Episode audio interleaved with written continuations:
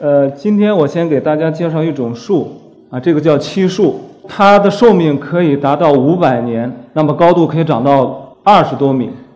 呃，最有意思的是它的种子，那么它的种子呢，呃，被一层蜡质包裹着，如果在自然条件下，就是掉到土壤里面是不会生长发芽的，只有在一种极端的条件下，那么就是森林发生大火了，周围的植物全部都烧光了，那么它的那层蜡质呢被烤化了，这个时候它就可以放心的生长了。我们那个使用的天然漆。呃，是怎么从漆树上提取的呢？啊，看这张图片就是很清楚。那么在漆树上割两个口子呢，呃，割到它的韧木带，那么那个漆液就会流下来，呃，然后用贝壳接着。实际上，这个我们使用的这个字，呃，漆这个字就是一个很好的象形文字。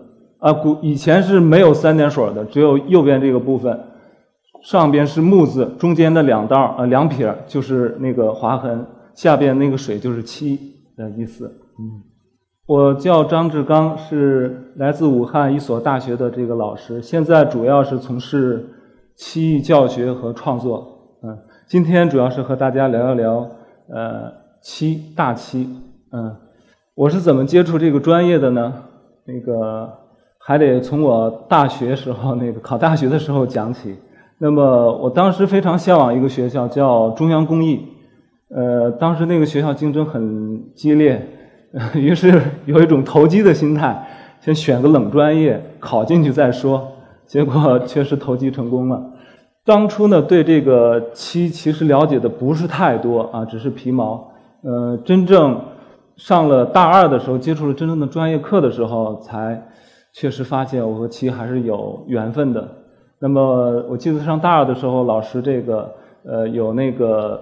一堂课就是呃漆艺材料性能的这个课，那么可能老师当时是在在开玩笑说，呃大漆是有生命的，呃如果你爱它的话，它是不会让你过敏的，呃一般人接触到这个漆呢，绝大多数人都会有不同程度的这个过敏，就是在漆还没有干燥的时候，呃呃有轻的话可能会痒，重的话呃可能会起包甚至是溃烂。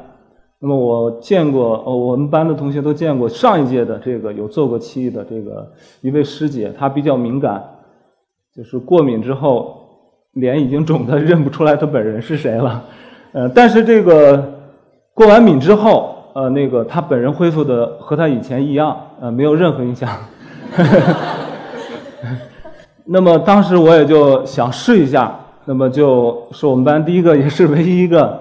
把那个还没有干燥的漆涂到了手上指缝里，那个最容易过敏的部位，看一看这个效果会过过敏，自己会过敏成什么样子？当时我们班的小伙伴们都惊呆了，都。嗯，接下来几天，老师一上课就会问我：“哎，你过敏什么感觉？给大家分享一下。”不过那几天，呃，一直都是没感觉啊。那次还真的是没有过敏啊。当时我也挺那个得意的，我想，可能是。七啊，选择了我，我，我的使命就是来做漆这一行的，然后一直到今天一直做了下来，嗯，谢谢。前两天呢，有位师兄呢问我，呃，大漆为什么叫大漆？当时一下子把我问懵了，因为平时我们都这么叫。啊，叫天然漆也好，叫大漆也好，土漆、国漆都是一个意思，都是指我们这种从呃漆树上提取的这种天然植物漆。那么后来我回来想了一下，呃，想可能有以下几个方面的原因嘛。呃，第一呢是这种天然植物漆呢，呃，有非常大的包容性，它可以和很多材料结合到一起，比如说陶瓷啊、木材啊、金属啊。呃，皮啊、皮革呀、纸啊、布啊啊之类之类的，你能想到的很多种材料都可以结合到一起。呃，这是第一点。那么还有一点呢，就是在涂料界，那么这个天然漆实际上是老祖宗啊，历史非常非常久远。呃，第三点呢，就是那陶艺、漆艺、水墨被称作是中国传统三大呃媒材，最能代表东方这个艺术文化高度的这么呃一样东西。呃，我想这是大漆可以为大，这是我自己的理解。在二零零二年的时候，呃，那个在那个浙江呃杭州萧山跨湖桥这个地方挖掘了一个漆工，呃，就是射箭的那个弓箭前面那个弓字的部分是用天然漆修图的。那么这段那个时间呢，距今有八千多年前了。那么实际上，我们做漆的人知道，这个历史肯定不会这么短，还会更长。啊，只是早期的那个漆的那个涂的器皿主要是在木器上面，所以说它保留的不会这么久远。那么在春秋战国的时候呢，是漆的一个第一次的发展高峰啊，非常多的技法啊都出现了。呃，一个是脱胎工艺。呃，什么叫脱胎工艺呢？就是实际上就是说，我举个例子，在战国的时候呢，主要的脱胎工艺是用在这个制作这个盒子和那个喝酒啊、喝喝水的那种耳杯，也叫羽觞。那么，比如说我们以这个盒子为例，这个是汉代出土的，呃，出土汉代的一件这个文物是化妆盒，叫莲。那么，如果是做这个的话，呃，可以呢，先用泥巴来做出这个盒子的模型。在这个模型的基础上呢，再用漆表布，然后再用漆灰刮上去，啊，可能布和灰都有几层，坚硬了之后呢，再把这个泥巴抠出来，啊，这种呃工艺呢就叫脱胎工艺。那么这种工艺到了这个后来到魏晋南北朝的时候呢，有一个很大的发展，是用来做佛像用的，这是唐出土的唐朝的佛像，那么也是先用泥巴呢，呃，把这个佛像的这个。形象造造出来，然后再表布啊、刮灰啊，再把泥巴抠出来。那么还有另外一个工艺是需要提一下的，呃，就是呃，是用针刻的这个装饰手法。那么就是用比较锐利的这个针呢，在这个漆器表面刻画出这个图案。那么这个也是战国就有了的，呃，发展到后来呢，我们就叫呛金了。那么这个。呃，漆艺的技法呢，大概是唐汉唐的时候传到了日本。那我们可以看看日本的一位作者做的这个呛金工艺，其实就是从针刻的这种技法来的。那么它是在非常光滑的漆器表面，啊，用各种刀具刻出它需要的图案。那么在这个刻痕里面，啊，刻痕不会很深很浅的，呃，擦上薄薄的生漆，在等它似干非干的时候，再把金粉啊或者银粉，甚至有颜色的粉擦上去。呃，那么形成它需要的这个图案。呃，实际上在呃战国的时候呢，这个漆的这个使用情况呢，最主要还是用在战争方面。呃，比如说用在战床上面啊，呃，用在盔甲、盾牌，呃，一切武器的这个木木材的部分，比如说那个剑的剑柄或者剑鞘啊，都会用到漆，这样的能够大大延长这种武器的使用寿命。那么盾牌、盔甲有什么好处呢？它就是刚才讲的那个脱胎工艺，它主要是用盾那个皮革或者呃布来做这个盔甲和盾牌。那么既轻便又非常非常的结实，在当时算是非常高科技产品了。那么这个日用品方面呢，也非常非常的广嗯。呃，杜甫有句诗叫“朱门酒肉臭，路有冻死骨”。呃，我们说的那个朱门。实际上就是红色的漆刷的门，那么可见当时的这个达官显贵的奢侈生活，呃，也能说明这个漆的用途非常非常的广。在日用方面呢，比如说，呃，食器啊、酒器啊、喝茶的一些器皿啊，甚至棺材啊、呃，家具啊、呃，等等等等，都能用到漆啊，使用面非常非常的广。那个在发展到这个。唐代的时候呢，又有一种技法，我觉得也有必要稍微讲一下，就是叫雕漆工艺。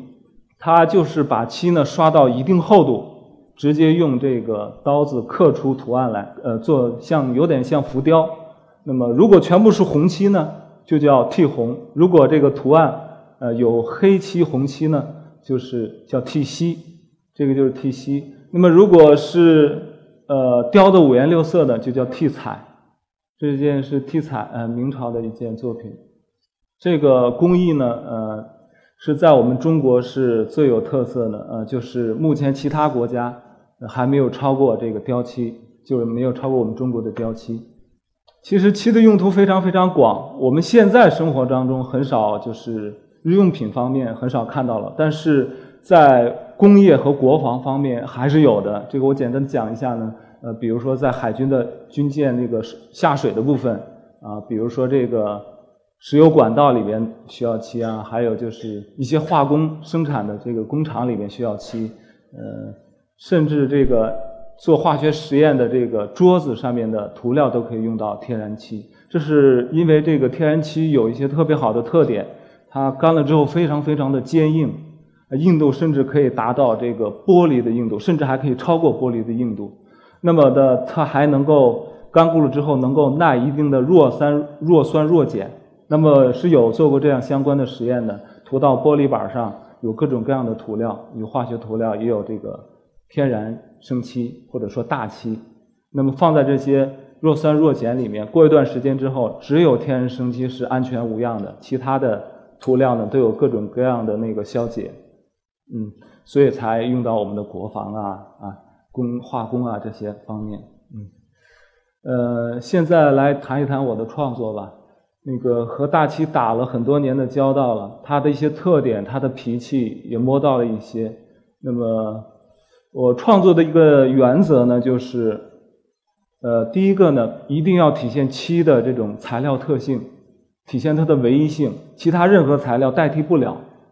呃，第二个原则呢，就是尽量的能够做的，呃，在形式上面也好，或者说在技法上面也好有所创新，那么和我们现在的生活能够产生联系。嗯，那么我在零六年的时候。有一个想法，那就想在树叶上面，嗯，做一些漆的效果。那么当时呢，在满校园的找树叶，最后呢，选择了呃广玉兰的树叶来做实验的对象。呃，先呢是在这个叶子上，呃，早期呢在叶子上刷那么十几道的生漆，呃，还有就是色漆，一共十几道。那么树叶会变得非常非常的坚硬，然后再打磨啊，五颜六色的。呃，但是呢。有一次，我把这个树叶摔到了地上，啊，漆和树叶开裂了，就觉得树叶还是脆弱了一点，和漆结合的不是很好。那么我就想到了用传统工艺表布的方法，把这个树叶呢正反都包住，啊，这样的话它应该会很结实的。然后我做了十十几张树叶，就是用这种用用这种方法，呃，果真效果还是不错，非常结实了。呃，在那上面刷了那个二三十道漆。啊，打磨效果都还不错，但是也有一点遗憾的地方，就是还有个别的大概有一两片树叶啊，和那个表的布和树叶有点分开，有一点翘。那么我就在继续在想，嗯，刚才讲了脱胎工艺，那么现在就可以用上了。那实际上我就想，能不能能就在树叶上面裱了布之后，在它的背面，然后呢再把这个布撕下来，干了之后，呃，把树叶撕下来。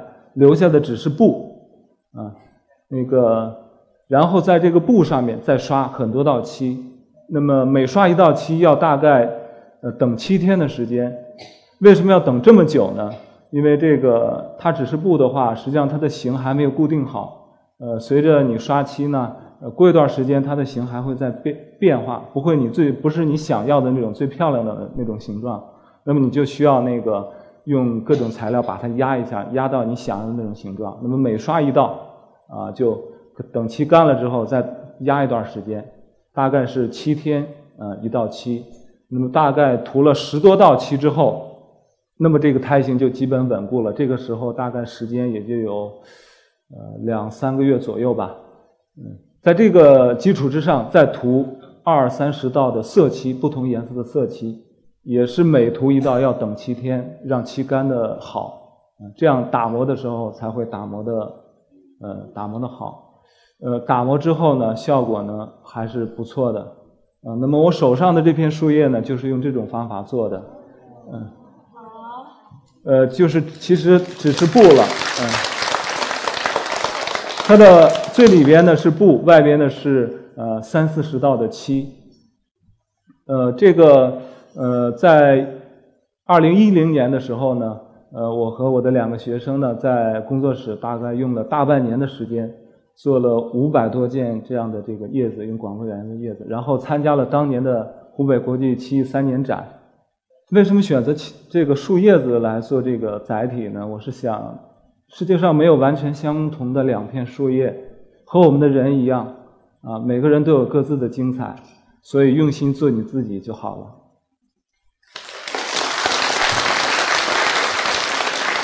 我现在开始尝试用其他的树叶，呃，也是用这种方法了，脱胎的方法，呃，来和发，呃，来用在我们的日常生活当中，呃，比如用发财树的树叶来做那个喝茶的那个茶则，嗯，茶道工具，呃，比如说可以用荷叶来做一些果盘，现在做这个这样的一个实验。那么我的第二件作品呢？呃，叫月相是一组跟时间有关的这个作品嘛。那么现场也有呃三件挂在空中。那么是去年的创作。那么月亮它总是每天都在发生变化的，在提醒我们这个时间的流逝。人是不能轮回的，月亮的形态是可以轮回。那么每个人喜欢月亮的样子，可能有些人喜欢满月，有些人喜欢月牙。那么你就需要学会等待。还有一个原因呢，就是我妻子的名字叫月，选择这个字。当年我们大学同班同学呢有十五个人，现在还坚持下来做天然漆的呢，只剩我一个人了。那么其实这也是这个国内的漆艺现状。那么就是大漆渐渐的离我们的生活远了。我们现在都在用陶瓷。啊，用餐具的话用陶瓷，但是很少用漆器了。其实漆器用餐具的话也非常非常的好，漆器有一定的抑抑制细菌的作用。那么可以做，有人做过这样的实验。那么相同的瓷碗和漆碗里面放上食物，呃，放一段时间的话，漆的碗里边的那个食物呢是比那个瓷器要晚一定时间腐烂的。呃，那么日本的话，在这方面做的还是比较不错的。那么。他们在传统文化上面，尤其是漆哈，我呃我只讲漆。那么，他那个保那个还是有这个日常生活中能够看到这些漆的这个日用品。呃，这和他们的一些传统文化有关。比如说春节了，他们要用漆做的这个酒具来喝酒。那么小孩满百日了，呃，要学吃饭的时候要进行一个仪式，那么碗筷啊都要用漆。那么结婚了，呃，家里面要有这个。一些漆的这个家具啊，人去世了之后，那个灵位牌要用漆来做啊。那么更有更值得我们学习的是，它那个很多这个漆艺和我们现在生活呃发生了关系。它不是说一味的重复以前的东西啊。比如我们可以看到很多呃传统的技法用在我们现在的一些日日常用用品当中，比如说手表啊、手机啊。装饰品啦、饰品啦、钢笔啦、打火机了，有些是非常非常贵的价钱。刚才看到那款表将近三百万，手机将近一百五十万，也有非常便宜的，呃，它的档次非常多。那是打火机就几百块钱，像这样杯子的呢也就一两百块钱，嗯，和那个日常生活中能看得到，这是一个手机外壳，呃，也非常便宜，像名片盒之类的。嗯，那么，呃，还有一点呢，就是呃，日本的这个教学方面也有非常值得我们学习的。它这个体系非常的完整，从漆树的这个采漆的这个过程，到漆的炼制，到这个做漆艺工具的各种工具的制作，到这个漆艺这个成型的一些方法、修图的方法，最后装饰的方法，都非常非常的完整。而且他们对传统的一些技法保护的非常的好，呃，我们以东京艺大为例，那么东京艺大距今成立的话也有一百多年了。从它建校的那一天起，那么漆艺课的这个一种那个技法叫，我们举一个例子，就平时会，呃，那么这种方法的第一天上课用的那个技法和纹样，到今天一点都没有变化。那么这种传承的这种关系呢，非常的好。呃，我就想。呃，日本的这个特点呢，漆艺方面的特点是实惠。中国我刚才讲的是雕漆，那么现在我们国家的雕漆呢，基本上很少有人学习了，快要断掉了。我想，如果要把这种雕漆工艺能够引进到学校，像日本那样一代一代传下来，那就是太好的事情了。呃，现在都在谈这个呃，创意文化产业，如果把其，其实漆是一个非常非常好的方向，嗯，呃，我相信随着这个这个随着越来越多的人认识到漆啊，了解到大漆的美，那么漆会有非常光明的一天。呃，最后我想给大家讲的是，呃，我非常喜欢漆，呃，漆其实对我也很好，基本上不让我过敏，呃，给了我很多自信，呃，给了我很多惊喜，啊，让我找到了我自己的位置。谢谢大家。